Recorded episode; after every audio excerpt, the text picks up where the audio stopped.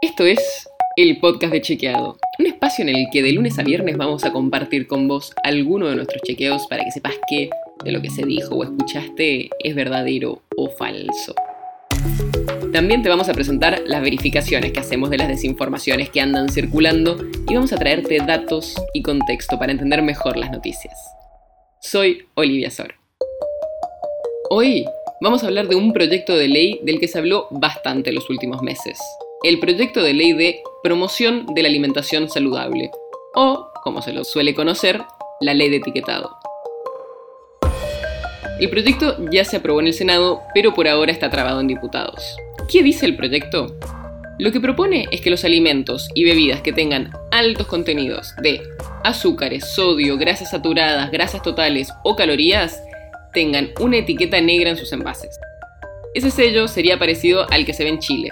Son unas marcas negras con borde y letras de color blanco en mayúsculas con las leyendas alto en azúcar, alto en sodio o alto en grasas saturadas, por ejemplo. Además, el proyecto dice que un ídolo futbolístico o un personaje popular de dibujos animados no puede aparecer en publicidades de los productos que el consumo excesivo se considere perjudicial para la salud y especialmente para los más chicos.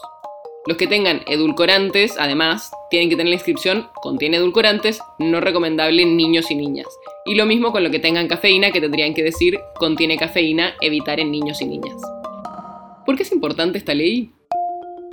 UNICEF publicó una investigación en la que señala que uno de cada dos chicos y chicas en la Argentina dice haber comprado un alimento poco saludable porque lo vio en una publicidad en los últimos tres meses.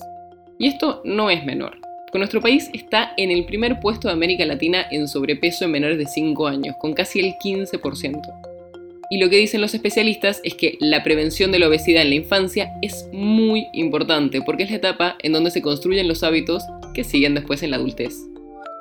Por estos datos es que tanto UNICEF como la Organización Mundial de la Salud y la Organización de las Naciones Unidas para la Alimentación y la Agricultura piden medidas para fortalecer el derecho a la alimentación saludable.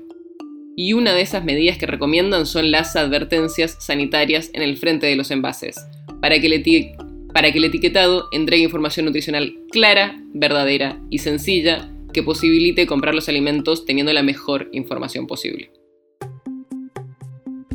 El podcast de Chequeado es un podcast original de Chequeado, producido en colaboración con Posta. Si tenés una idea o un tema del que te gustaría que hablemos en un próximo episodio, escribinos a podcast.chequeado.com.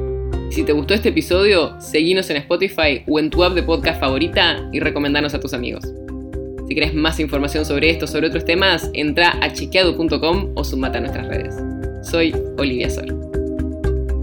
Hasta mañana.